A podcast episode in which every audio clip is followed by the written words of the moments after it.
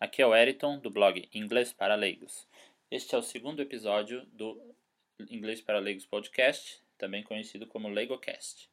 Neste episódio, conforme prometido, eu vou fazer a pronúncia de algumas palavras enviadas pelos leitores, as quais eles consideram difíceis de pronunciar.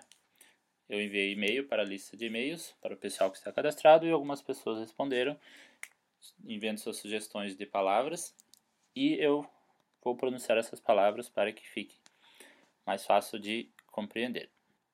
Antes de começar a fazer a leitura das palavras, de pronunciar as palavras, eu gostaria de agradecer a todas as pessoas que atenderam a minha pesquisa, que responderam o e-mail.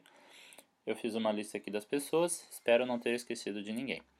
É, as pessoas que responderam foram Karina Cardoso, a Rosana Tanganelli, Regina Nubling, José Augusto Ribeiro, Júlia Beatriz Oliveira, Antônio José Sobreira, José Adão Teixeira, Elaine Mota, Mar Marise Cartana, Edilene Biadio, Gilvan Félix, Alexandre Vieira Santos, Bruno Poli, Cláudia Silva, Maria da Conceição Leles da Fonseca, Rita Cássia Demarco, Michele Cristina Machado, Lilian Leig, Ana Maria Ferreira, Edivaldo Conceição, João Paulo Rodrigues, Geraldo Freitas, René Martins, Atenir Coelho, Isis Nelly Antunes e Andréia Pereira.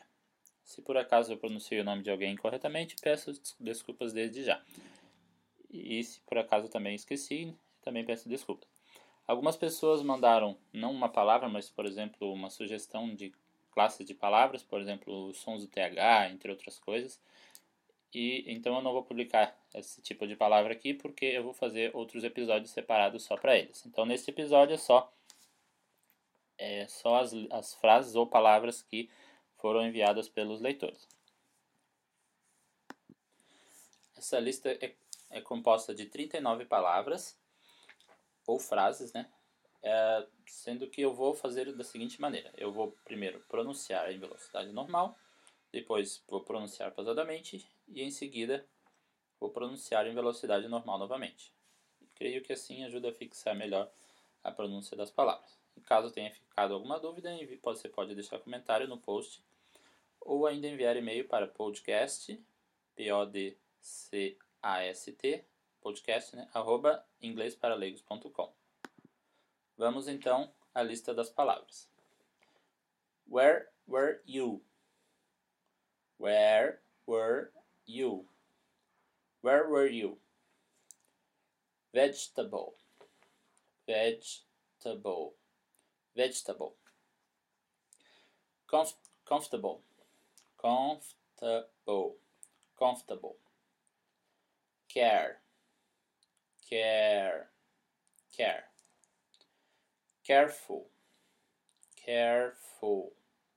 Careful I'll, I'll, I'll, I'd, I'd, I'd, thousand, thousand, thousand, theater, theater, theater, word, word, word, world, world world Wednesday.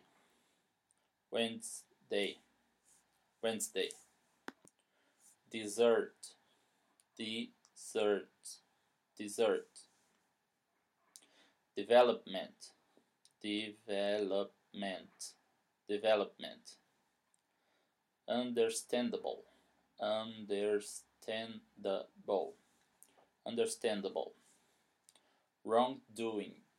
Wrongdoing, wrongdoing, through, through, through, mountain, mountain, mountain, win, win, win, wine, wine, wine, pineapple, pineapple pineapple. Pie pie pie drink. Drink, drink. Crowded, crowded, crowded. Wait, wait, wait. Stepmother, stepmother, stepmother. However, however, however. Sweatpants, sweatpants, sweatpants. Neighbor, neighbor, neighbor. Beach, beach, beach. Orange, orange, orange. Opposite, opposite, opposite. Edge, edge, edge. Perplexed, perplexed, perplexed. Athlete, athlete, athlete. February, February, February. Environment, envir, environment, environment. Laugh, laugh, laugh. You're welcome, you're welcome, you're welcome. Watch, watch, watch. Wash, wash, wash. Library, library, library. Iron, iron, iron. Exhaustion, exhaustion, exhaustion. Exactly, exactly, exactly. Probably, probably, probably. Three, three, three. Neighborhood, neighborhood, neighborhood. Thirteen, thirteen, thirteen. Thirty, thirty, thirty. Where, where, where. Were, were, were.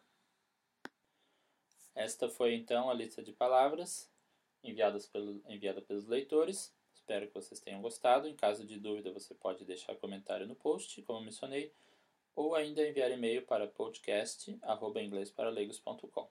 Neste, neste episódio haveria a leitura de e-mails, porém, como não foi recebido nenhum e-mail, então vamos pular essa parte nesse episódio. Caso haja no próximo episódio, eles, eles serão lidos. No mais, agradeço por ter ouvido. Caso você tenha gostado, compartilhe com seus amigos ou qualquer outra pessoa que você conheça que goste da língua inglesa ou que esteja aprendendo.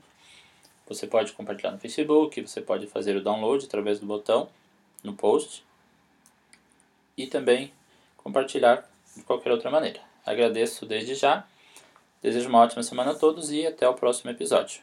Visitem também o blog né, sempre que possível. Obrigado até mais. Tchau.